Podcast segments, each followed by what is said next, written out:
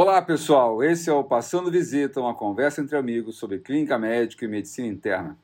Eu sou Emerson Quintinho de Lima. Eu sou Fábio Grado Dias. Eu, Ricardo Acaiaba. E eu esqueci meu nome. Faz tanto tempo que a gente não grava que eu já nem, nem lembro mais como é que eu me chamo. Esse é o Bruno Cardoso, pessoal. Bruno É. Cardoso, vai. É, já mudou até. É Bruno agora. Bruno. tá certo. Bruno. É, pessoal, para quem não se recorda dos nossos últimos episódios, né, o Bruno não está morando no, no Brasil, está morando nos Estados Unidos, tá certo? E a gente tem a grata satisfação de recebê-lo né, aqui no Brasil. Semana passada a gente teve, teve junto no hospital. Ele matou a, a saudade de passar a visita. Né, e matou a saudade desse clima muito ameno que nós estamos vivendo aqui em São José do Rio Preto, né, Bruno? É, clima agradável, né? Sim, temperatura em torno de 15, 16 graus, tá tudo certo.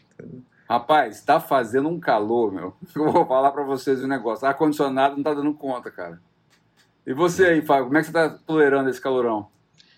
Ah, debaixo do ar, tomando água toda hora, que dá uma sede lascada. Apesar de que ontem eu fui inventar de fazer um programa nada que nada, tem nada a ver com calor, né? O que, que você foi inventar, meu? Eu fui inventar de andar de kart. Andar de kart? Você bateu? Não, até que não bati não. não. Vai ficar Só- fresquinho perto do asfalto lá. É, então. E, a- e o motorzinho aqui atrás nas costas, É, suave. Suave. Ricardo falou em off pra gente Aqui, aqui que ele não anda de kart. Por quê, cara? Meu? Ah, eu não, eu não ando de carro, tenho medo de prender o cabelo na- no motor. Rapaz, É, cabelo eu fui comprido. treinar hoje, fui andar, andar de bike, né? Pô, meu, vou falar pra você, eu tive que sair antes das seis da manhã, porque dá- deu ali umas oito horas, cara, aquele asfalto, meu, tava subindo um calor que vocês não têm não tem noção, meu. Assim, muito, muito, muito quente. Se Aqui, ó, bobear, tô- eu devo ter bebido umas Tô seis garrafas hidratando aqui, ó, Fabinho. Opa! Pra quem Você- não, tá, quem não tá vendo, acaba mostrando ali uma Stanley do São Paulo, é isso? É isso aí, ó. É copo Stanley. depois esse que é o, o Bruninho pré- pé frio foi embora, o São Paulo voltou a ganhar títulos. Ah, ganhou em cima do Flamengo, né? Ganhou a Copa do Brasil, né? É, Na verdade, nós temos um negócio hoje que tem a ver com água, né, Fábio? O caso de hoje, né, meu? Tem, verdade. né? Hoje o caso, pessoal, fica esperto aí que o nosso caso de hoje tem, tem muito a ver com, com água, né? E, e a gente vai dar uma dicasinha ao longo, boas dicas né, ao longo da discussão do caso, né? Que é um assunto que todo clínico, todo, na verdade, todo médico deve estar a par ah, na enfermaria, na emergência, na terapia intensiva e até no consultório, tá certo? Eu, eu comento aqui que vocês vão ver que eu tenho casos de consultório muito semelhantes a esse que a gente vai descrever. Ô, Fábio, você quer começar o show aí, cara? Vamos lá. Não, mas espera aí, ó. Tem, antes de começar o, o Fabinho começar, eu tenho uma enquete para vocês três aí. Ah, de novo, vo- vai voltar aquela temporada de é, perguntinha assim é, no começo?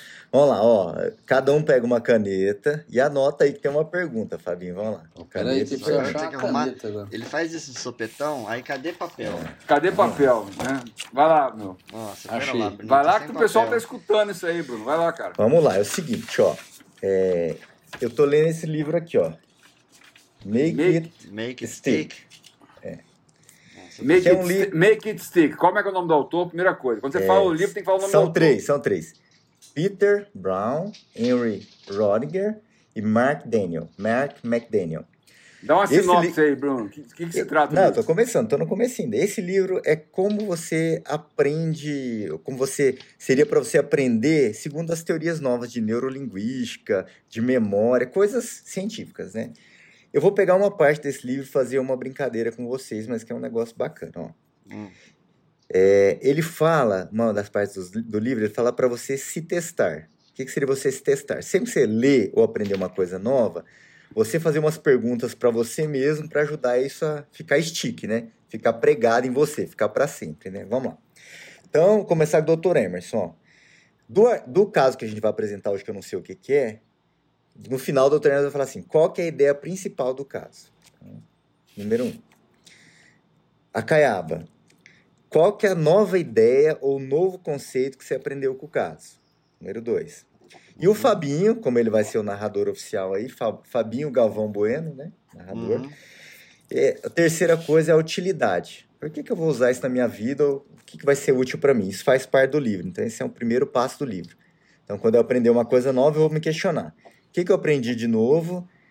É, qual que é a ideia principal e por que, que isso vai ser útil na minha vida? Agora vamos Perfeito. começar o caso. Aí eu Boa. volto no final. Muito bom. Gostei, Bom. já comecei gostando desse livro já. Vou comprar. É bacana. Beleza. Bom, esse é um patrocínio Amazon Prime. Agora, ó, e agora eu só compro livro usado, vocês não sabem da maior. É, cara, lá nos Estados Unidos tem um sebo bom, rapaz.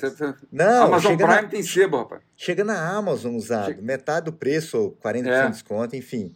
Assim, e bom livro, viu? Então agora eu tô. É. E preservando desse o planeta. Depois né? desse jabá Me- da Menos Amazon, árvores cortadas, né? Então, re- relendo um livro que já foi lido. Enfim, vamos lá.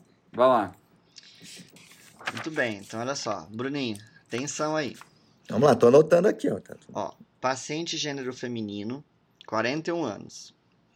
E eu vou contar a vida como ela é. Né? Então, quem, quem trabalha em emergência sabe que nem sempre a gente tem o todo da história logo de cara. Essa paciente foi trazida pelo SAMU. Ela estava, na hora que chega, desacompanhada. O quadro de sonolência e desorientação em tempo e espaço que a- isso parecia ser um quadro agudo. Nós não sabíamos ao certo quantos dias de evolução, mas parecia ser um quadro agudo. É, a paciente contava, ainda que na desorientada, que ela apresentava bastante fraqueza de membros inferiores. Certo? E o exame físico admissional, é, é, exceto pela aparente letargia, ela tinha um, um Glasgow de mais ou menos 9. Nossa. Ela tinha também uma pressão sistólica de 180 por 110. Certo? Ela, ela ah, consentia que fosse que era hipertensa. E ela, mas ela não lembrava medicações em uso. Isso a gente só foi saber depois quando os familiares chegaram. E diante desse quadro, a avaliação inicial destro dela era de 89, ela não desconhecia o diabetes. Foram solicitados os primeiros exames de sangue. An- Antes, Fábio, o exame físico tinha uma coisa chamada atenção, além da, do Só Glasgow uma, 9? uma hiporreflexia em membros inferiores. Tá. E confuso, desorientado. Não, é é só, isso? só não, né? Só não. Só não, é. Só Não. não. Mas não era um exame físico Muito rico, né? muito rico. Então, Tá. A gente pode, assim, discutir eh, assim, vastamente aqui causas de confusão mental, rebaixamento do nível de consciência. A gente já tem uma- boas discussões feitas em episódios anteriores, né? Acho que para a objetividade assim da discussão deste caso, né, vamos tentar, Fábio, passar o resultado dos exames que você tem e fazer uma discussão mais focada. Eu recomendo que os nossos ouvintes, tá certo, entrem nos nossos outros episódios para poder acompanhar assim discussão de rebaixamento do nível de consciência. A gente já teve até convidado discutindo isso conosco, né? A gente fala de estudo eletrolítico, a gente fala de drogas, a gente fala de alterações estruturais, enfim, das diversas causas de rebaixamento do nível de consciência, né, Fábio? tem um episódio de delírio. Delírio, né, bem que a lembrado. gente- que a gente trabalha melhor a avaliação inicial do paciente com, essa, com esse diagnóstico sindrômico na sala de emergência. Mas Você sabe, uma- Fábio, desculpa, cara, que Não, foi só- a, a minha prova de, tito, de titulação para ser, profe- ser docente da FAMERP. Né? Você bota a mão na cumbuca, sorteia e caiu lá delirium. Cara, Você tem que preparar uma aula de delirium, Fábio. Foi o meu tema para docência, você acredita? Eu acredito, você contou isso no outro episódio, não foi? Ah, é? Não lembrava. Verdade. É, é verdade. É, é um tema bem tranquilo, né? É, tema moleza. Super. Mas, ó, deixa eu, é, só um detalhe. é, Quantos anos ela tinha mesmo, Fábio? 41. 41. 41. Então, é, a única diferença é que a gente costumou, pelo que eu me lembro dos outros episódios, de discutir mais em idoso, né? Sim. É interessante que esse caso não é idoso, né? Uhum. E a gente desconhece as comorbidades, então, mas aparentemente é uma pessoa que não é comum chegar né, confusa na emergência. Não é uma coisa habitual a gente ver 40 anos confuso, né?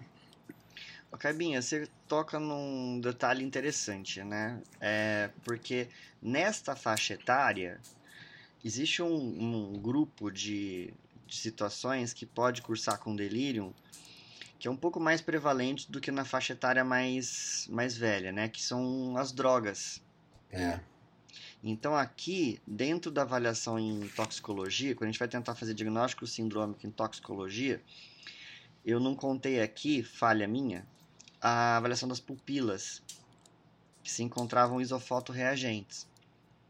Então, assim, sempre em toxicologia, quando a gente vai tentar fazer, é, colocar síndrome dissociativa, síndrome de hipoatividade, síndrome colinérgica, síndrome simpatomimética, anticolinérgica, a gente sempre fala, né, temperatura, sinais hemodinâmicos, nível de consciência, pupila e padrão respiratório, né? Isso. E ela, no exame físico dessa paciente em questão, não aparentava né, eh, que fosse secundário o quadro a nenhum tipo de intoxicação. Você falou bem, a maioria das vezes que eu vi era, era intoxicação exógena aguda e, Uhum. e princip- principalmente a, a auto-ingestão mesmo de, de medicamento, né? Pra, O problema da intoxicação, né, que assim, igual o Fabinho falou, no Brasil, em geral, a gente não costuma fazer a dosagem sérica, né? Não Uhum. costuma fazer. E a história é fundamental para você ter uma, uma, um raciocínio, né? E nesse caso que o Fabinho falou, foi difícil porque não tinha uma história, né? Uma É. história muito, muito ruim, né, Fabinho? Não tinha Uhum. muitas informações que o paciente tomava, se ingeriu alguma substância, enfim. Então fica, fica um pouco mais difícil você raciocinar, mas, mas a história aí vai precisar, É, precisamos porque- pegar dados, né? Ô, Bruninho, porque aqui, né, a gente tem, tem- sempre tem que tomar um pouco de cuidado com opioide tricíclico, né, que eles vêm com um quadro de rebaixamento de nível de consciência, é, e as pupilas são uma dica fundamental, né, então aquela pupila pontiforme, intoxicação por opioide, certo? A gente teve recentemente aqui no nosso pé um caso extremamente interessante de intoxicação por opioide, o paciente estava evoluindo em ciência respiratória e a gente conseguiu recuperá-lo pela pela, pelo exame físico, pela dica de que pudesse ser isso, fizemos naloxona e o paciente melhorou.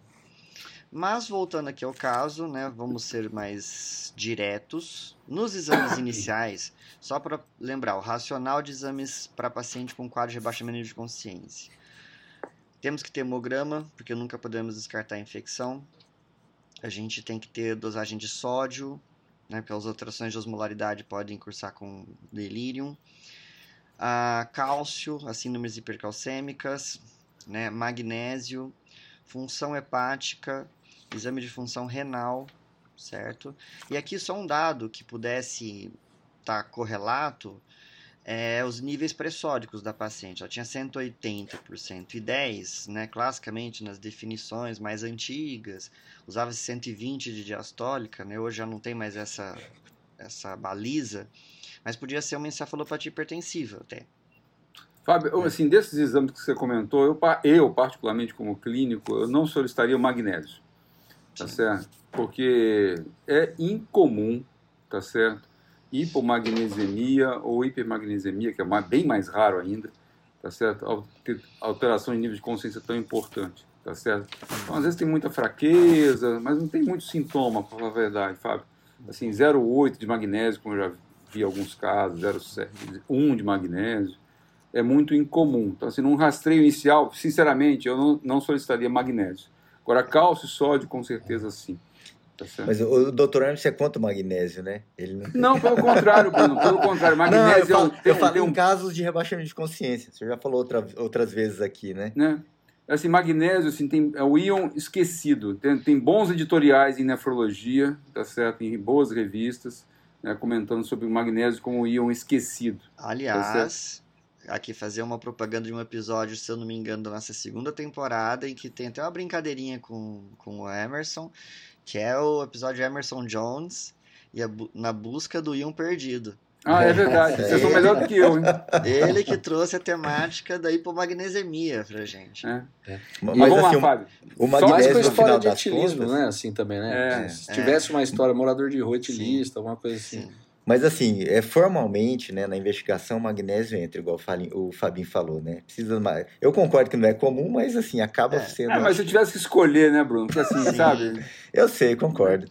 Eu acho que poderia ser um exame que não estaria no bloco inicial, talvez, Bruninho. No Concordo. segundo momento, talvez. Não Ou no terceiro. nada. Agora, fazer aqui menção que nós não estamos pensando numa doença neurológica. Né? Então, é, as doenças tóxico, as condições tóxico-metabólicas são majoritariamente, algumas casuísticas mais de 80%, as causas de delírio. E também para quem está ouvindo que seja algum estudante mais jovem no seu processo de graduação, delírio não é a mesma coisa que delírio, né? Delírio é síndrome confusional aguda, delírio sintoma psiquiátrico. Muito bem. Então, destes exames, começarei pelo hemograma série vermelha normal. A leucometria estava em 30 mil, com 90% segmentados, com plaquetas de 308 mil. O sódio do paciente, da paciente, estava de 98. Pô, cara, você tá de sacanagem, né, Fábio? 98 de sódio? Vai pro Guinness Book do Vai pro Emerson. Guinness, porque eu vi 99 já de sódio. 98 eu não vi, cara. Vixe, você passou o Emerson's Book Pois of é. Records. Truco né? ladrão. Faz... 98 de sódio. Ô, louco. PCR, né? Então, se alguém pudesse estar pensando aqui em infecção com esses, com esses leucócitos de 30 mil, PCR de 0,7, Caibinha, você que é o homem da, Não, das provas inflamatórias. 0,7 miligramas por decilitro deve ser é praticamente É nada. normal, né? É normal. Potássio de 4,6. O exame da creatinina de 0,83. E aí, quando formos pedir exames de. não de função. Cara, não precisa pedir mais nada, Fábio.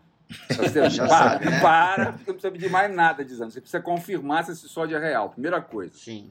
tá certo? Antes de começar a fazer qualquer besteira, tá certo? Que eu falo assim, besteira por quê? Porque eventualmente o cara vai ficar meio aflito, vai querer corrigir esse sódio. Pelo amor de Deus, confirma que tá certo esse treco aí, Uhum. 98. Confirmou? Confirmou esse valor mesmo. Era 98, né? Os bons beleza. Agora eu não laboratórios, sei. né, Ó, geralmente não- confirmam. Os, os laboratórios normalmente tão confirmam, é. Ah, mas toma assim. cuidado, viu, meu? Não, sim. O, eu não sei se o pessoal pediu um outro sódio para confirmar antes de repor, mas eu sei que na emergência, em função do valor estar baixo e de ter sido feita a reposição, tem várias medidas dele. Então, Tá, ok. Mas valor 98, é então vamos colocar aqui que era real. É só, é só um É real. cuidado, pessoal, porque ah, coincidentemente essa semana internei três pacientes com hiponatremia, ou pe- pediram auxílio para eu poder ver pacientes de outros colegas com hiponatremia, e um deles era estava errada a dosagem, entendeu? E o doente foi tratado como se estivesse baixo mesmo. tá? Então só uma- um cuidado, assim, re- repete, tá certo, e confirma o resultado. 98 é muito baixo, Fábio. Aí o que eu já vi, põe soro glicosado, às vezes, pra E colhe do acesso coisa, perto, né? e colhe do, da veia próxima ali, diluído, né? Às É. vezes, só que aí geralmente altera tudo, né? É, dilui tudo. Então, assim, Ô, de Fabinho. novo, né?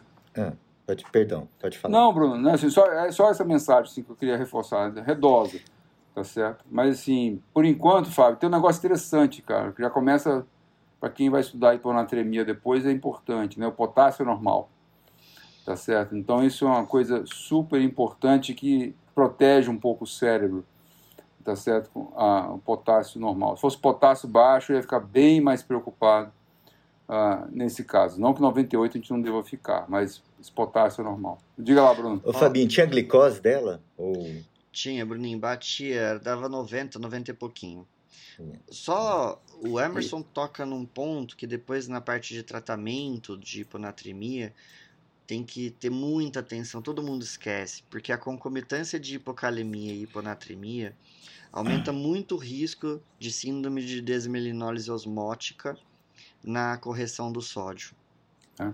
É, então tomar cuidado com isso. Mas a gente tem uma dica já que o potássio é, é bom, isso normal, então isso. Vamos em frente, Fábio. O que, que você tem mais de exame, cara? Bom, foram solicitadas transaminases. E É aquele agora, aquela hora que o médico escorrega a mão no pedido de exame e começa a pedir tudo, não é isso? Foi. Pediram tudo, mas vai ter relevância. Olha só. Fala. A TGO 2476, arredondando aqui 2500. Tá, Nossa. TGP e bilirrubina, normal? E a? TGP de 500. Tá. Então a ST, a LT aqui com Ó, deixa eu fazer uma, uma, pergunta quase aí, cinco Fabinho. vezes o valor da outra. Por que, que a pessoa pediu TJ TGP? É aquela escorregada clássica, né? delírio. Não, não, delírio. tô, pergun tô, tô, tô perguntando, assim. Ah, gente o não que, ele pensou? Não, não, acho que tá Não, pensando tô- em delírio, se tem insuficiência hepática, alguma coisa É, assim. por Tá, aí. tá, tá bom, tá bom. O caminho Foi a Cabinha que pediu, por isso que ele tá justificando. É, talvez. Não. É, o exame que eu Talvez. mais peço é TJ e TGP. Bilirrubina, é né? Fábio, assim, TGO, TGP alterado e o resto, assim, bilirrubina, gama, essas coisas. Não, não, a função hepática mesmo, lembrando que transaminase não é um exame de função hepática, É verdade. mas exames de função hepática normais. Inclusive aqui faço menção especificamente à albumina, que tava em- o- cujo valor era de 4, Porque a albumina é uma proteína de fase aguda negativa, né? Então às vezes a gente tem algumas armadilhas de ter uma albumina discretamente mais baixa em pacientes agudos, e não quer dizer que o paciente esteja perdendo pela urina, ou hipoproduzindo no fígado, ou perdendo por intestino. Tá. Então, assim, o que, que nós temos de efetivo né, até agora? Nós temos um hemograma com 30 mil leucócitos com PCR normal, tá Uhum. certo? Provavelmente não tem infecção ou esse exame está errado. 30 mil leucócitos ou é um- uma leucocitose que a gente não vai dar tanta relevância, pelo menos nesse primeiro momento. Tá certo? A gente tem, obviamente, um sódio de 98, que foi confirmado e estava correto, tá? e uma, uma desproporção gigantesca entre TGO e TGP. TGO de 2.500, TGP de 500. Tá certo? Me vem à cabeça, assim, bate pronto, assim, tá certo? Por conta da minha tese, Fábio. Sabe o que acontece? Uhum. Eu- a minha tese era, era ver lesão a inicial, né? Que não deu certo, né? Eu via nefrotoxicidade de contraste em, em túbulo isolado, né? E a forma de você aferir se tem lesão celular no túbulo, né? É dosando DHL no, no líquido de perfusão, no líquido que envolve lá o tubo, tá? Então, se a gente não tem DHL aqui, mas tem TGO. Então, alguma coisa está fazendo a célula, tá certo? Morrer e soltar o que está dentro da célula para fora. É, lesão celular. Então é lesão celular, tá certo? Então você vai falar lesão celular aonde? No fígado? Pode até ser, mas eu esperaria que se fosse só do fígado, né, ou primordialmente do fígado, que a TGP estivesse mais alta. É. Né? Então, onde que tem mais TGO? Né? Se a gente voltar lá para os primórdios da cardiologia, né, antes da CKMB, da troponina, né, TGO era usado como um dos parâmetros de lesão muscular eh, miocárdica. Eu não É, sou dessa época, não. Nem eu, tá certo? bom. Mas, mas, mas, é- mas vocês, se vocês forem estudar biomarcadores, tá certo? Vocês vão ver que TGO foi um dos biomarcadores, tá certo? Eventualmente de lesão miocárdica, tá certo? Então, assim, é músculo, pessoal, tá certo? Aqui provavelmente é músculo que está sendo lesado, tá certo? Agora precisa saber de que, aonde, né? É. Tá certo? Que está sendo lesado. E, e uma coisa que me chamou a atenção, a leucocitose. Com essa suspeita de lesão muscular, uma coisa que talvez case com a hiponatremia, mas não foi descrita na história, é crise convulsiva, né? Crise convulsiva pode dar essa leucocitose mais aguda, assim, sem infecção. E, O Fabiano, lesão da muscular. crise, tem cálcio que você falou, né, nos quatro confusionais aí para dosar cálcio. O cálcio tava normal, Bruninho. Tava Normal, tá bom. 9.1. mas o Acaiaba, eu, ia- eu achei que eu ia falar isso no final, mas o Acaiaba soltou uma- um outro spoiler aqui, né? Eu, eu guardo pra mim e falo pros residentes, tem três situações de sala de emergência que dão leucocitoses em valores próximos a 30 mil, que não devem ser esquecidos. O Acaiaba comentou crise convulsiva, eu colocaria aqui em segundo lugar cetoacidose diabética. Certo? Em terceiro, rabdomiólise. É, assim, tudo São que vocês estão falando, assim, cetoacidose, Fábio, né, e algumas causas de rabdomiólise estão envolvidas com hipovolemia ou desidratação, tá certo? Que também podem dar leucocitoses relativamente importantes. Não chega a 30 mil, né? Tá certo? Mas pode dar leucocitose. Mas bem lembrado, viu, Ricardo? Dessas possibilidades que o Fábio colocou, até agora, pelo menos, tá certo? Poderia ser uma, uma convulsão, poderia ser um bom diagnóstico aqui, sabe? E mesmo sem, sem considerar o sódio, né? Você pega um paciente que chegou numa síndrome confusional aguda ali, um delírio, na emergência, e vem com uma leucocitose, uma TGO aumentada ou uma CPK, tem que pensar se não é um pós-ictal, né? Eh, Por uma crise, às vezes por outro motivo. Aí, aí muda o, o foco aí, né, da investigação, O- o- mas o Acaibinho. é uma coisa se, se lembrar. E nessas três situações não é só a questão, às vezes, da hemoconcentração. Você tem recrutamento de, é, de glóbulos brancos do flu- fluxo turbilhonado para o laminar Por isso que é rápido. É muito parecido com uma situação do paciente que usa corticoide crônico, mas aí são leucocitoses mais discretas, né? É. Essas são bem agudas. Ô, Fábio, assim, pessoal, vamos voltar para o caso, assim, o que nós temos, assim, realmente que chama muito a atenção? Nós temos uma hiponatremia grave, 98 de sódio, tá certo? Então, quando a gente vai, quando eu, pelo menos, vou discutir hiponatremia, né, hiponatremia é um distúrbio de água, tá certo? Geralmente é um distúrbio de água e não um distúrbio de sódio, tá certo? Então, a gente tem várias formas de discutir hiponatremia, né, for discutir hiponatremia do ponto de vista de volemia do paciente, né? euvolêmico, hipervolêmico ou euvolêmico, certo? Tem, de acordo com cada uma dessas, tem várias hipóteses diagnósticas a serem levantadas e exames a serem solicitados.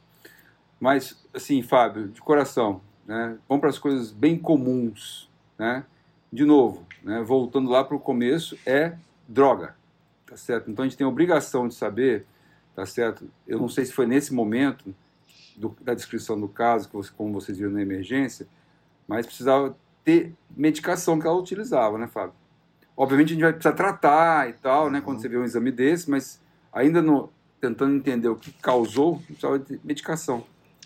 Então, para seguir a história da vida como ela é, porque isso vai depois interferir em alguns estados de exames, o Bruninho, essa paciente nessa situação, você, você só sabe essas informações, o que, que você faria agora? Ah, Fabi, depois de confirmado o sódio, porque acho que essa paciente, assim, ela tem panatremia grave, né? Eu calculei a osmolaridade aqui, veio 201, mas também uhum. não vai mudar o tratamento. E ela está sintomática, né? Uhum. Então, essa paciente, ela tem que ser abordada de uma forma mais agressiva na emergência. Certo. E essa paciente tem indicação de fazer solução hipertônica, né? Perfeito. Claro que fazer solução hipertônica, pessoal tem que tomar cuidado, né? Quando eu aprendi hiponatremia, a gente não fazia solução hipertônica da maneira que a gente faz hoje. Foi mudando o tratamento. A gente fazia, colocava um soro hipertônico para correr devagar. Hoje em dia, a gente faz alíquotas, né? Você faz uma alíquota no paciente, você espera ver a, a, evolução do paciente, dosa o novo sódio se for preciso, ou se o paciente ainda estiver sintomático, você pode repetir essa alíquota, né? Então, eu faria a solução é, 3% aí, solução hipertônica. Mas isso, pessoal, paciente monitorado, você do lado do paciente, né? E um paciente encarado aí como bem grave, né? Muito bem, é Bruninho. Aí. aí. então foi feito o seguinte. O, foram 100, a gente sempre comenta, né? Se a gente fosse seguir a conduta do up to date, 100 ml de solução a 3%. Então, como é que Você faz ideia de quanto a paciente pesava, Fábio? Ah, em torno de uns 70 quilos, doutor tá. Hermes. É porque você pode fazer 1,5 a 2 ml por quilo, não passando de 100 ml. É. Tá certo? Então, foi feito o seguinte: 100 ml de solução hipertônica, né, que seriam 90 ml de ou de água destilada, né? Desculpa, de soro fisiológico em, com uma ampola de NSL 20%. Isso dá 2,9%. Não dá 3%. Tá é, é verdade, pessoal. É, é 3%. Verdade. 3% é 3%, não é 2,9%. É. É que é Só lembrando. Coloca, assim, coloca antes... 11, Fabio, 11 ml e 89 Não, é que é porque é mais fácil, né? Você fazer. Eu sei, pessoal. Não, é porque esse é, um, é, esse é outra coisinha do nefrologista, assim, chato, né? Tá certo? É porque... Na hora de falar o peso do paciente, chutou. É. Aí os 3% não pode. Não pode, cara. Não, estou dizendo isso, sabe, porque isso é comum, tá? O cara vai montar a solução. Eu já vi Sim. tanta solução montada errada, assim, a 1,5%, a 2%, a 2,9%. 2,9 é o mais comum, para falar a verdade. Não, é que, ó, bem, só para você entender, assim, o que acontece? A solução certinha, 3%, um litro, por exemplo, teria 110 ml de NaCl a 20% em 890. Pronto. Montou direito agora de soro fisiológico. O que acontece? Ela é mais ou menos, se eu prestar atenção, 9 para 1. 9 partes de soro fisiológico 0,9 para cada uma parte de NaCl. Então fica mais fácil, rapidamente, você montar a solução. Sim, concordo. Aproxima. Usando a aproximação para 9. E eu acho que é importante ser prático. Né? Eu quero é, dizer, porque é pra, pra a gente é trata todo mundo igual e ninguém é igual. Uhum. Então, para é, começar, boa. já é aí. Outra boa. coisa que eu ensinava para vocês dentro da emergência às vezes eu falava assim, faz uma ampola aí para né, o paciente tá mal aqui, uma ampola de qualquer medicamento ali. E eles falavam, não doutor, mas tem que fazer o cálculo para ver se... Falei, quanto que ele pesa? Ah, acho que uns 80. Eu falei, ah, já começou chutando.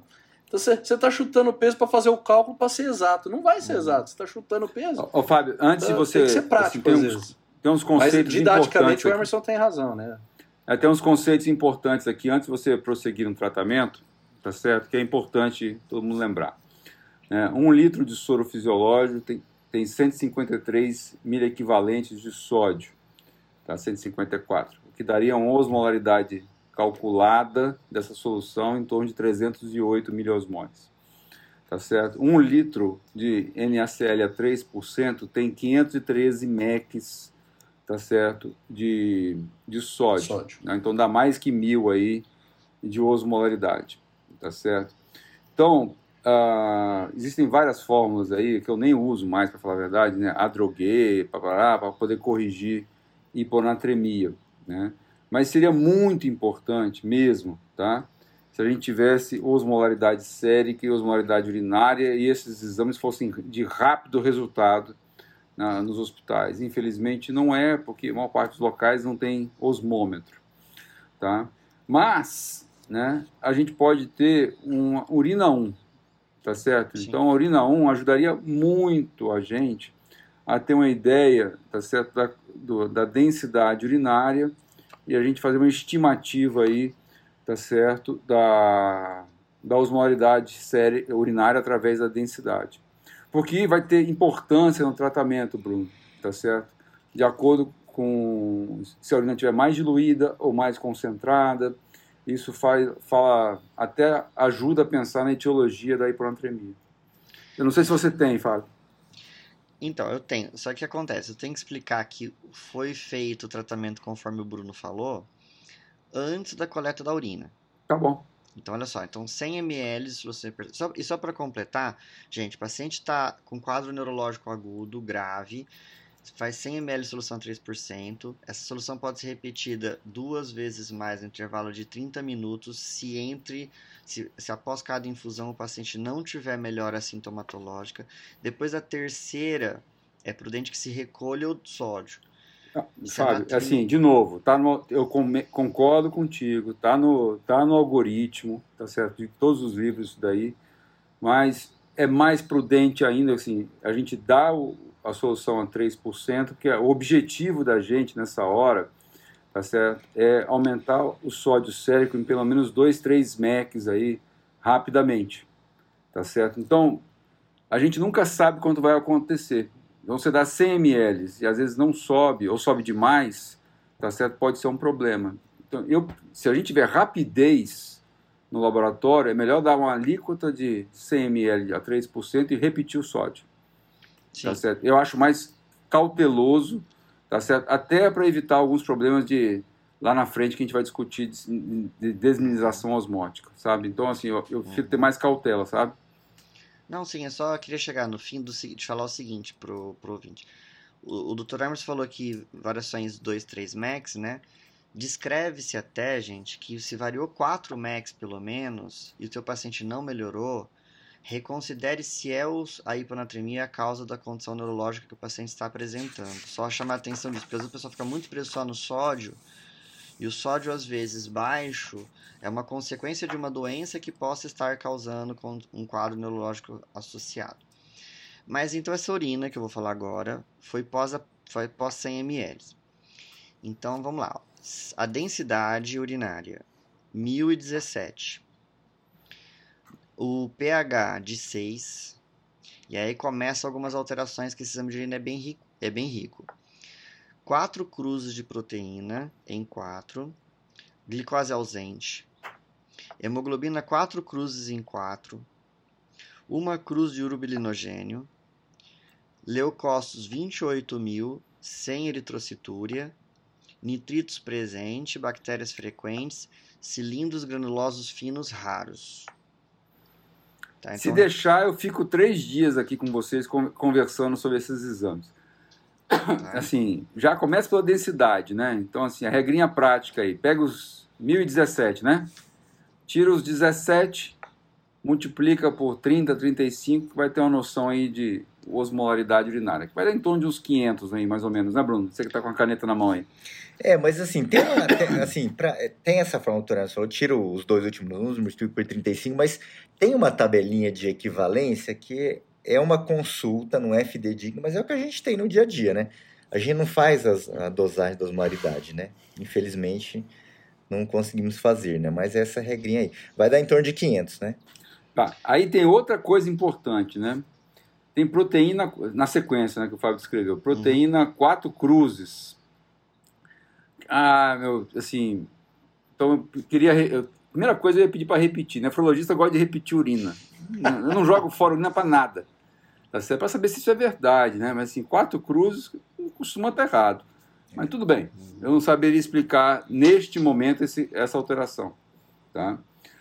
Mas agora tem outro negócio importante, né? Tem hemoglobinúria e não tem hematúria. Tá certo? E lembra, pessoal, que tinha aquela TGO desproporcional à TGP. Uma TGO muito mais alta em relação à TGP. Tá certo? Isso é rabdomiólise, Fábio. É o achado clássico, clássico, clássico de rabdomiólise. Hemoglobinúria na ausência de hematúria. Tá certo? Então, isso é bem, bem clássico. Fiquem atentos a isso daí. Tá bom? Então, ó, eu só ia fazer uma pergunta a vocês se essa densidade de 1017 para estimar a osmolaridade urinária ela pode ser confiável no contexto que o paciente recebeu solução hipertônica. Quantas horas, Fábio, antes? Você tem ideia? Foram, assim, coisa de meia hora depois. Meia hora depois. Eu acho que, assim, é porque tem muita alteração aqui, né, Fábio, nesse exame. Então, assim, eu sinceramente, eu estou desconfiado do resultado, para falar a verdade. Não, eu só falo a densidade. Eu sei, Fábio. Mesmo, mesmo assim, eu estou desconfiado do, do, resultado como um todo da, da urina 1 tá certo? Beleza. Mas, uh, em teoria, o melhor seria ter uma dosagem de sódio urinário, uma densidade urinária, se possível, antes do tratamento, tá certo? E com certeza você tem parte da excreção de soluto aí, provavelmente, e isso vai aumentar, alterar a osmolaridade, tá? Muito bem. Então, olha só. Nesse momento, pós esses exames, chegaram os familiares e foram obtidas algumas informações adicionais.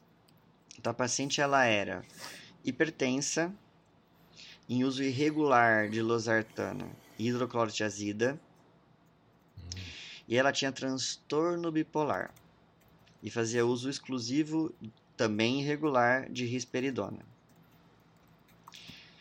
E segundo os familiares, ela já estava reportando cefaleia há uns três dias oscilava períodos de agitação psicomotora, sonolência, desorientação, e eles atribuíram a doença psiquiátrica descompensada em função da má adesão posológica da, da paciente. Com a reposição do sódio, foi o seguinte. Antes, antes de você prosseguir, Fábio, assim, acho que aqui nós temos né, três drogas que a gente sabe que ela usa, né? Esperidona, losartan e tiazídico. Uhum. Dessas drogas aí, mais comum, de novo, é hiponatremia induzida por tiazídico. Ah, mas o doente usa há muito tempo. Não tem problema, pode acontecer a qualquer momento. Uhum. Tá certo? E tomar um cuidado, não é o caso dessa paciente, né? Em paciente que está em pré-operatório. Às vezes, mulher jovem, tá certo? Ah, em pré-operatório, tá? Toma um monte de soro hipotônico e ainda toma antiazídico, né? Então faz hiponatremia com, com alguma frequência, tem que tomar cuidado. E risperidona, também não é comum, tá certo? Antiazídico é muito mais comum, mas risperidona também ocasionalmente associada à, à hiponatremia, tá? Bom, então aqui nesse momento a gente tem como o Emerson falou, só dos fármacos dela, duas potenciais causas para hiponatremia. Né? Tanto a risperidona quanto o tiazídico. Só que e falava que era um uso irregular, né, Fábio? Que... É, é irregular. A gente fica, fica, essa informação fica meio estranha. Pois é, Kevin. Bom, foi feita então a, a reposição do sódio, então essa em alíquotas de 100 ml. E a evolução do sódio foi assim, né? 198, 99, 101 e depois de 24 horas 105. Tá muito bom. Pois tá é. Para mim tá muito e ela bom. melhorou? Assim melhorou. melhorou. Ela melhorou, Bruninho. Ela melhorou do Uhum. quadro da sonolência, barra letargia. E ela continuava reclamando muito de fraqueza nos membros inferiores. Fábio, antes de ir para fraqueza, assim, assim, a gente está discutindo um caso muito complexo, né? A gente realmente discute casos complexos aqui, né? De, de cuidado, né? Quanto que você recomenda, Fábio? Quanto que recomenda se corrigir o sódio nessas 24 horas? Isso é um assunto importante.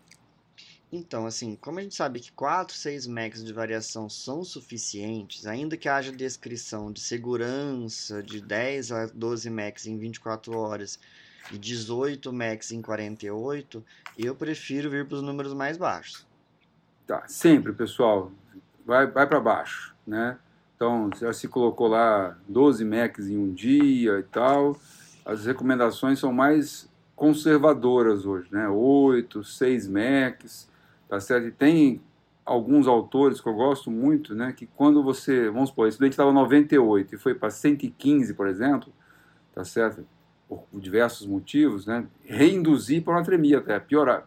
Sim. Tá? Você diluir o doente de novo, para poder diminuir o risco de desinização osmótica. Você sabe, Emerson, deixa eu aproveitar e falar aqui para você, uma conduta que a gente já tem bem tradicional na clínica aqui da, da nossa instituição, na enfermaria da clínica, que eu falo para os meninos, que é o seguinte, tirando o paciente como este, que tem quadro neurológico agudo, que aí há necessidade de uma elevação de 4, 6 max, se o paciente não tiver quadro neurológico, o compromisso é muito maior com a etiologia da hiponatremia do que propriamente com o valor do sódio. Boa, Fábio, boa. É, acho que talvez, eu nunca tinha falado isso, mas é um sentimento que eu tenho, assim, nos cuidados dos meus pacientes privados até. Por quê? Porque, sabe, você vai lá, 124 de sódio, todo mundo fica desesperado. Tá certo? Gente, calma, não tem pressa. A gente não está tendo nada, vamos devagar. Tá? Vamos corrigir, óbvio que vamos corrigir, mas vamos tentar entender o mecanismo, né, para poder atuar no mecanismo. Exato. Porque o que acontece? Eu já vi é, hiponatremia induzida por tiazídico, que às vezes o residente até ele faz uma estimativa de variação usando aquela a fórmula do Adroguet para variar 6 max. Só que aí o que acontece? Concomitantemente à infusão em 24 horas em bomba de solução hipertônica, ele está tirando o tiazídico da prescrição. Então, assim, então não tem como uma fórmula matemática prever assertivamente quanto vai variar o sódio de um paciente. É, não tem como você colocar numa conta os pilares neurohormonais, ADH, sintomas é, simpáticos, volemia do paciente. Então, essas fórmulas, gente, fica aqui a mensagem, não é para serem utilizadas se- sem que vocês saibam a etiologia da hiponatremia. Então, se o Ah, paciente. É curioso, Fábio, assim, você comentar isso, por quê? Porque o último hiponatremia por tiazídico foi um vozinho de 93 anos, mas totalmente funcional, né? um profissional liberal, trabalha ainda, por sinal. E eu não fiz nada. Eu só tirei o tiazídico e esperei, entendeu? Dois dias. Eu fiquei do lado do doente, esperei, corrigiu sozinho, não dei uma gota de sódio, de, de sódio hipertônico, também não era hiponatremia tão grave, né? E o cara, eu dei alta, entendeu? E pronto, voltou no consultório depois com 130 de sódio jogando bola. Ó, o Bruninho falou do Make It Stick, né, do, do livro. Esses minutos agora, essa mensagem que a gente falou aqui é, é uma das mensagens de utilidade, viu, Bruninho? É. Eu, eu ia contar uma história aqui, mas a história é longa, então não vou contar, não. Porque... Ó. Eu, Mas assim, é. eu fico me cortando, viu? Eu tenho vontade de contar várias histórias durante o episódio, mas eu, eu me controlo aqui. Então. Eu Eu queria. só vou, só vou falar uma frase. assim, Às vezes, na, ou na maioria das vezes, a melhor coisa é não fazer nada. Uhum, A maioria das vezes, você não fizer nada, a coisa já se resolve. Você, mas você tem que ter segurança e conhecimento para não Ô, fazer Fábio, sabe o nada. negócio que você está comentando aqui? A paciente tem distúrbio bipolar, né? uhum. Tá. Você tem certeza que ela não tomava lítio? Lítio a gente tem certeza. Pelo, bom, pelo menos certeza a gente nunca tem, né? Mas os familiares negavam que ela fazia uso de lítio. Tá. Então isso é uma coisa importante, né? Saber se não Só- tomava lítio. Eu, Só, eu queria fazer uma pergunta pra Caiaba. não, só, só eu falar o que o Bruno falou aí, o último professor que falava assim: se o médico não atrapalhar, a doença passa. Às, Pois é. às vezes acontece isso. Ô, Fala, Caiaba. Deixa eu te perguntar um negócio. Esse a T- é, TGO, TGP, essa TGO assim, quase cinco vezes maior que a TGP, né? Hoje, aliás, hoje tem que mudar, né? ASTLT, né, agora, né? É. Mas é, o Emerson fez uma correlação muito legal com o músculo. Aí ele pegou o exame de urina com proteinúria e hemoglobinúria sem eritrocitura e foi pro caminho de rabdomiólise. É, cu- existe alguma dica, assim, de quando a gente deve pensar mais em transaminase aumentada por lesão muscular?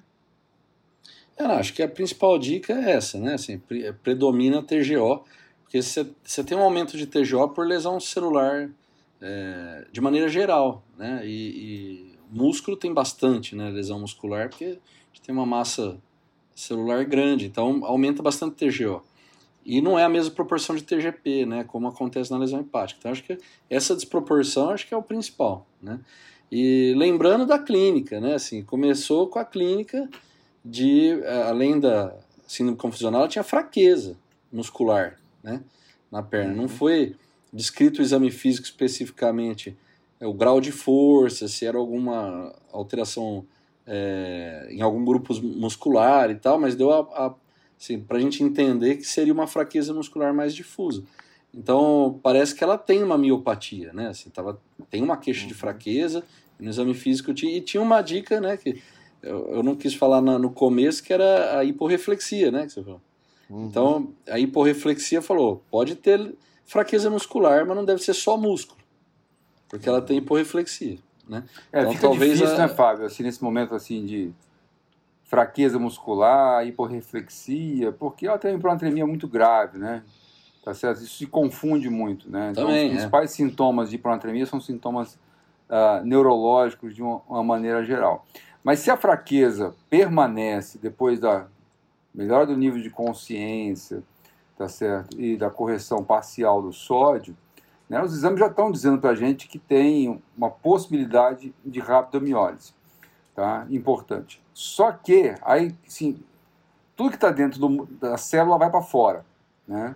Então assim, TGO aumenta, DHL. DHL aumenta, fósforo costuma aumentar, ácido úrico costuma aumentar e algumas coisas caem, né? Quando você tem rabdomiólise importante, habitualmente o cálcio tem um influxo de cálcio para dentro da célula tá certo? Então você ou o cálcio fica no limite inferior do normal, tá certo? Ou ele ah, fica até baixo. Você tem hipocalcemia.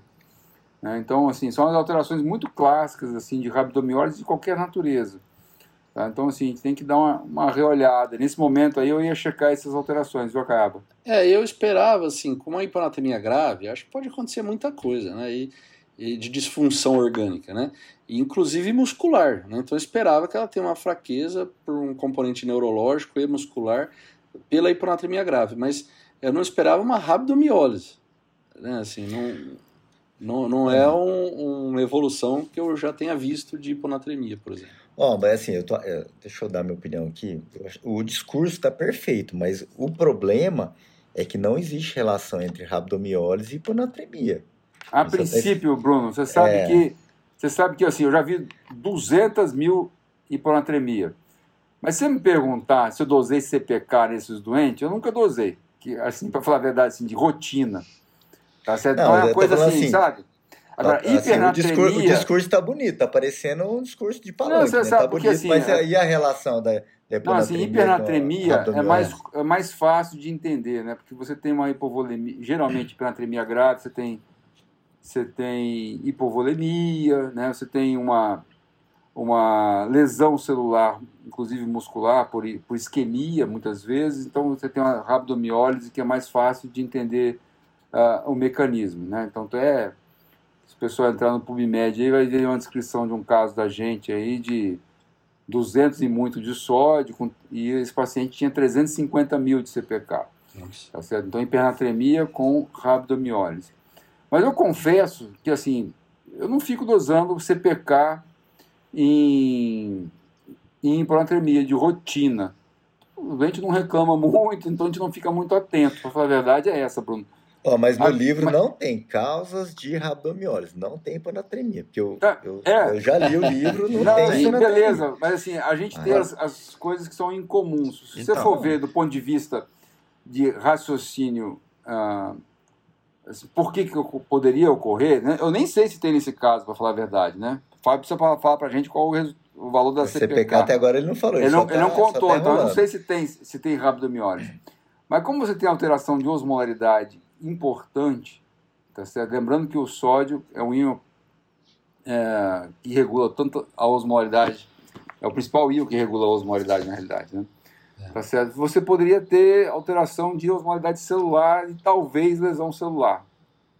Tá certo? Então, assim, existe um racional? Até existe. Você tem ligação aí de sódio com bomba de cálcio também É. intra- intracelular, enfim.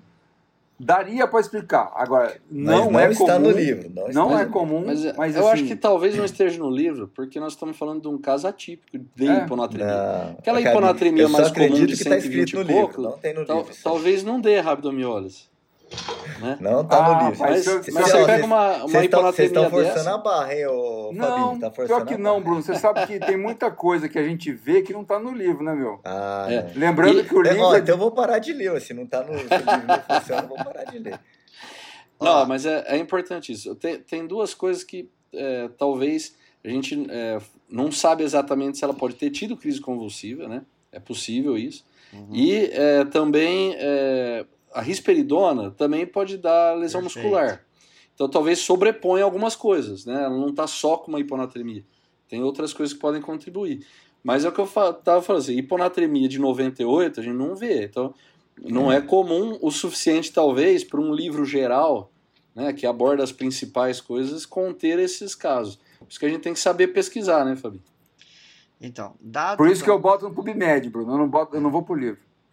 é, certo. dado, dado Procura na também- China.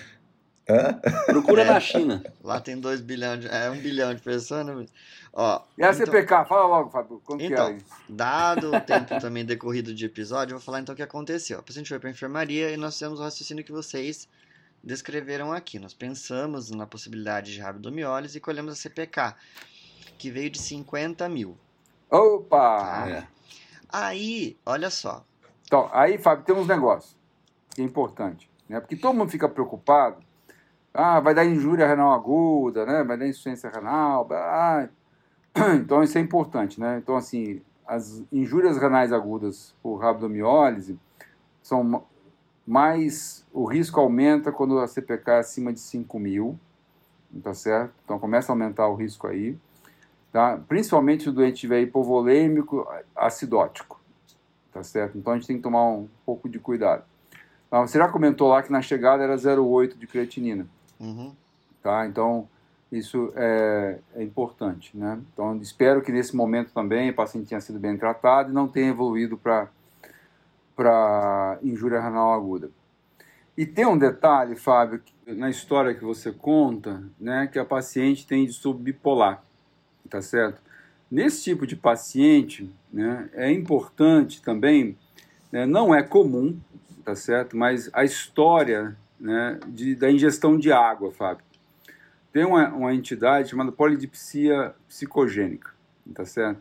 E aqui eu vou fazer um, tomar liberdade de contar um caso de consultório, tá certo? Que foi me encaminhado para investigação de hiponatremia, tinha 110 112 de sódio, tá certo? O paciente chegou andando no consultório e tal, junto com a mãe, só que era esquizofrênico o paciente, que é mais comum, né? Ah, e aí, tirando a história, Fábio, a, a mãe contava que ele bebia muita água, né? Para poder não alongar muito a história aqui, tá certo? Ah, o paciente, ele pediu para juntar urina de 24 horas, 26 litros de diurese, Fábio. Tinha poliúria, importante.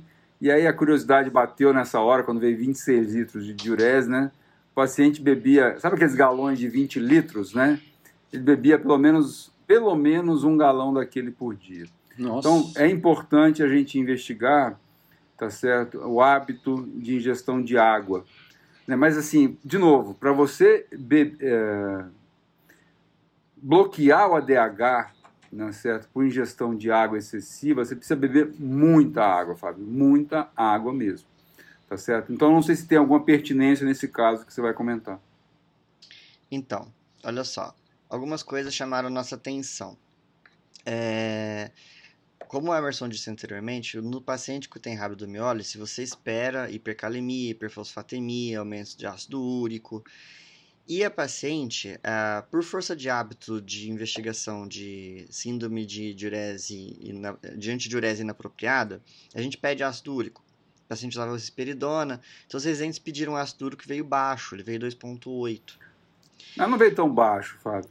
Sim, 2.8, sim. tá bom. Mas para o contexto é baixo. Só tomar um cuidado, É, Fábio. Esperaria assim, maior, né? Esperaria É, aumentar. só né? tomar um cuidado aí. Ó, aí vem as coisinhas que a gente costuma ver. Tá certo? Secreção inapropriada de hormônio antidiurético, classicamente, né, vem com, com ácido úrico baixo. Tá certo? Mas, mas, aí que tá. Às vezes a, a hiponatremia induzida por tiazídico é difícil também de discernir de SIAD. E o ácido úrico pode vir baixo também, viu, Fábio? Então tem que tomar um pouco de cuidado. É mais comum ir na casa dos dois, um em oito, aí fica mais fácil, tá? Então, olha só. Mas chamou a atenção da gente porque é, tanto potássio não estavam condizentes com a- o grau de rabdomiólise que a paciente apresentava, ácido úrico, e a paciente começou a pedir muita água na enfermaria. Ela queria tomar água toda hora. E aí a gente obteve, que essa é uma informação que a família não veio contando espontaneamente, fomos nós que questionamos, a, a média de ingesta hídrica dela na, em 24 horas. E a família falou que ela tomava de 8 a 10 litros por dia. Então, olha que curioso, Bruninho. A paciente, ela só não teve lesão renal, injúria renal aguda talvez, pela rabdomiólise, em função dessa alta ingesta hídrica, que foi provavelmente a causa da hiponatremia dela. Ah, ca- é, acho que é de- multifatorial, Fábio. Sabe por quê? Porque tem risperidona, tem tiazídico e em cima disso tem É, mas ela, polidipsia. é- ela- só que ela não estava usando direito. Aí Ah, que tá. Ela puxa. chegou, a segunda depois a gente obteve, fazia uma semana que ela não tomava as medicações. O, ela chegou, inclusive, com a pressão 180 de sistólica, também em parte, né, por não estar usando as medicações dela. E, tipo assim, nos últimos dias, segundo a família, ela estava tendo uma ingesta hídrica um pouco ainda maior que o habitual dela. A, a casca de banana que não fechava, né? Não, calma aí, Fabinho. Antes de você falar da casca de banana, agora amarra a hiponatremia com a rabdomiólise aí. Não, mas essa aí, essa é a casca de banana. Porque acontece o seguinte, ela tinha hiponatremia e fez rabdomiólise. E era uma paciente absolutamente sedentária, não teve trauma, não fez uso de cocaína, Não fez aula de spinning. não fez aula de spinning. A risperidona pode estar associada à rabdomiólise, como muito bem disse a Caiaba, poderia estar, mas ela não está usando há uma semana. Então, assim, aí eu fui perguntar para os meninos, né, o que, que a gente faz, né, aprendi isso com o Bruninho. Quando a gente não sabe explicar, a gente vai sentar a bunda e vai estudar e vai pesquisar. E aí, os livros que o Bruninho mencionou aqui não explicavam também pra gente. Fomos ao UpToDate. O UpToDate não menciona a relação de hiponatremia com rabdomiólise, então fomos aonde o Emerson disse, fui ao PubMed. E aí, Bruninho, olha só, achei um artigo publicado em 2016 pelo pessoal da Universidade de Coimbra, e não é o primeiro artigo, mas foi o primeiro, Ah, mas tá, foi o tá- artigo que eu tá tudo achei. explicado. Por isso você tá com a camisa de Portugal, Fabinho. Pois é, aqui. Ah, Agora que eu entendi. Você entendeu? Agora Horas pois. Então, olha só. Horas pois. Então, assim, é, eles descrevem um relato de caso que é muito semelhante ao caso dessa paciente. Porque era uma paciente que fez uma hiponatremia é, por polidipsia primária.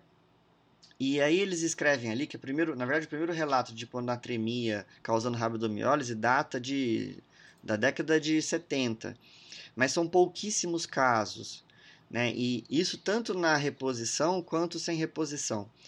E o Emerson comentou que alguma das possibilidades fisiopatológicas né, seria alteração dos canais de sódio e cálcio, né, além da alteração da osmolaridade, perda de potássio para o meio intravascular, né?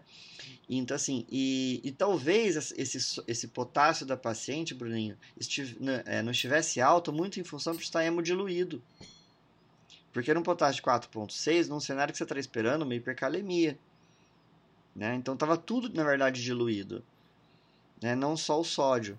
Então, assim, então a hora que fechou o quebra-cabeça foi quando a gente conseguiu explicar a associação da rabdomiólise com a hiponatremia.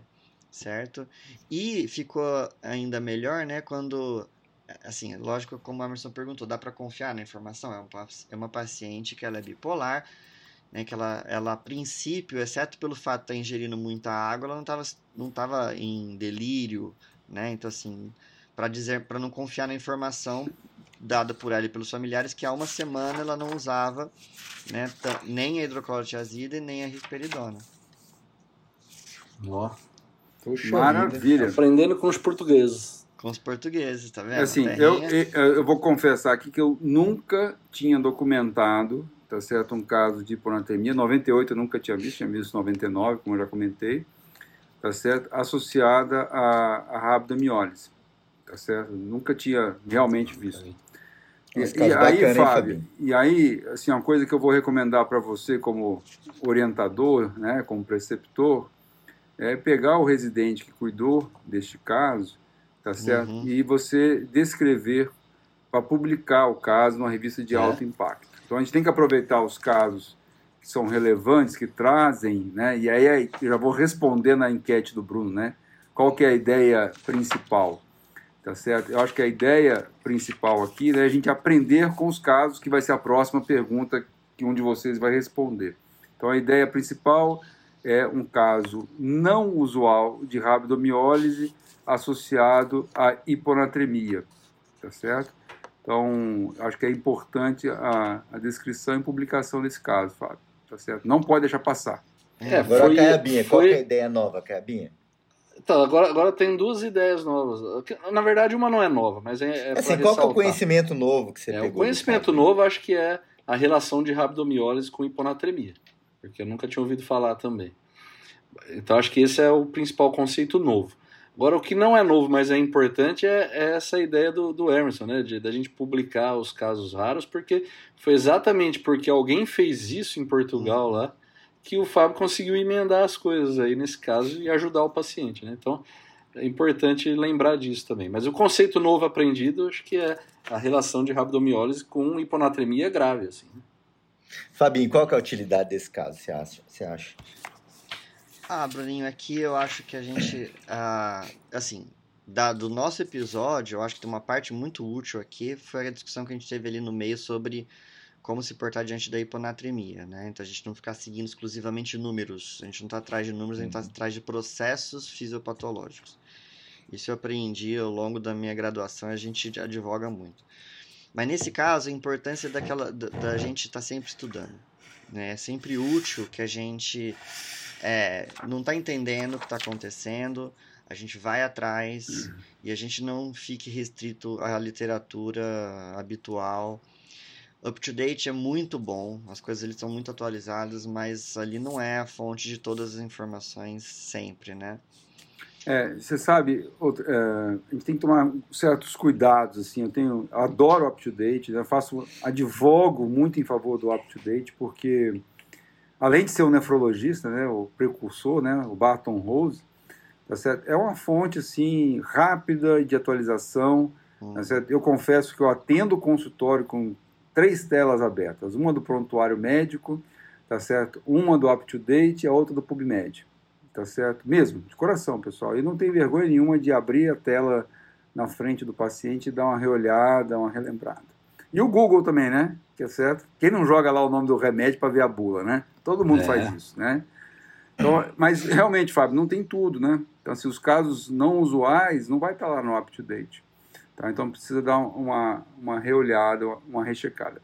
E outra coisa eu que eu queria ressaltar Só... né, é o quanto a gente discorda um do outro aqui de vez em quando. Né? E eu, eu acho que eu discordo mais do que todos aqui, tá certo? Porque enfim, é o, é o, meu jeito de ser. Às vezes a gente tem um raciocínio. Não, não, nefrologista, é, é, verdade, Fábio. Porque nefrologista. Às vezes a gente, a gente tem um raciocínio. Tá, ficou mais tempo na UTI ultimamente. Não, é que a gente tem um raciocínio muitas vezes que é um pouco mais direcionado, entendeu? Um pouco mais objetivo. Né? Eu, eu, eu me acho assim, para falar a verdade. Tá certo? Então a gente pode ter discordâncias que são salutares, a gente, o importante é chegar no mesmo ponto. Né? O caminho é diferente, tá certo? Mas o diagnóstico e a forma de tratar é bem semelhante. Só uma dica aqui, eu, eu uso um aplicativo chamado PubMedTap, que eu acho que é gratuito. E pelo menos tem no iPhone, não sei no, no Google, Mas eu uso que ele faz pesquisa no PubMed, aí dá para você fazer rapidinho pelo celular também. É, mas para quem assina o UpToDate, as instituições que assinam o UpToDate, você consegue acessar o UpToDate no, no seu, Ah, no sim, seu celular. e Para quem está em instituição que tem acesso, né? É, então assim, acho que é importante, né, Ricardo? Tá. Eu, assim, eu, eu recomendo que as instituições elas assinem o UpToDate para os É, seus residentes e alunos. Foi uma Que é grande caro, é caro. conquista há muitos anos atrás, e foi uma batalha da nefrologia aqui da nossa instituição para poder colocar o UpToDate em versão gratuita para todos. Aqui. Que bom. Ó, ó, Cabinha, é, assinar up to date ou acesso a conhecimento é caro. Mas muito mais caro é você não, não ter o conhecimento, entendeu? Então, assim, é. Verdade, verdade. Ô, ô, Bruno, assim, para quem está nos ouvindo, maravilha, né, certo? Mas a gente está também no YouTube. Nós temos um canal lá no Boa. YouTube. Tá? E quem está nos assistindo aqui, eles pode ver a imagem do Fábio aí com a camisa de Portugal. E você pode ver o quanto o Fábio está trabalhando, porque tem a escala de plantão dele lá pregada lá atrás, na parede. Na verdade, não. tá certo? Tem um monte de papel, coisa escrita lá. Olha a senha. Vocês peguem as senhas do Fábio aí lá, né? Ele tá no Lembra? quarto de brinquedo das crianças, você não percebe. Exato, exato. não. Ali, Ó, no fu- ali, o que a gente fez? A gente colocou um cronograma pro meu filho, ó. Quem estiver vendo aqui, ó. Tá vendo? As tarefas dele, Ó. desde eu acordar até a hora de dormir. Meu Deus do céu, É, você tem fez isso, cara? treinamento Foi. militar lá na casa dele. É? Opa! Sar- Sargento Fabinho, né? Tá, Eu acho que o sargento lá é outro, Bruno. Não é o Fábio, não. Ah, é. É, Tem mensagem aí. final pra gente aí, Bruno? Tem, sabe assim, que, gente, é, eu acho que assim, eu- agora eu tô, não tô exercendo medicina mais, e minha cabeça Mas tá não, divagando. Por enquanto, né? Ainda, é. Ainda, é minha importante. cabeça tá divagando. Vocês adivinharam, o outro livro que eu tô lendo simultaneamente, tô lendo uns cinco simultaneamente, mas assim, Tá igual série do Netflix, né, Bruno? Você começa chuta um um e... livro. É, chuta um livro assim de divagação, mas é um- uma coisa fantástica. Eu vou tirar a mensagem de lá. Não Você faço tá, lendo, ideia, você Bruno. tá lendo Paulo do Coelho agora? Não, não, Paulo. Tá lendo a Bíblia de novo? não, Bíblia não. Ó, tá aqui, ó. Don Don Quixote. Quixote. Don Don Quixote. Olha. Machadão. 800 páginas, né? Você não E tinha aí? lido né, na- na- na- Ele não tava em lista de vestibular quando você prestou? Não, Não, tá nada. Tô lendo Lia resumo.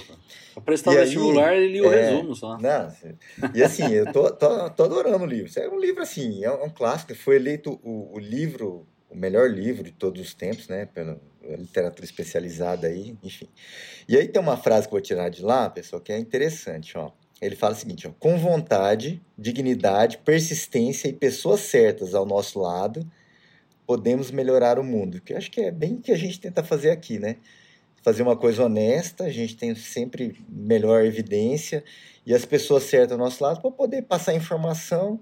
E eu tenho certeza que alguém que escutou esse caso e se um dia pegar um caso parecido, vai saber raciocinar um pouco melhor e ajudar o paciente. Então acho que essa frase encaixou para a gente sabe, fazendo aqui. pessoal, é, eu tenho filha na faculdade de medicina, né, e a gente não, não percebe o quanto que é, eventualmente a gente impacta ah, na formação de algumas pessoas. Né? Então a gente tem uma, o nosso propósito aqui, né, lá atrás, foi criar uma discussão de casos de qualidade, mostrando sempre o que a gente faz no dia, no nosso dia a dia, né, numa instituição universitária, né, e às vezes nos nossos consultórios também, nos nossos consultórios privados, tá certo? E a gente tem recebido muita mensagem legal, de apoio, tá certo? E, congratulações ao trabalho que a gente vem fazendo aí ao longo desses agora quatro anos, né? então indo para a quarta temporada.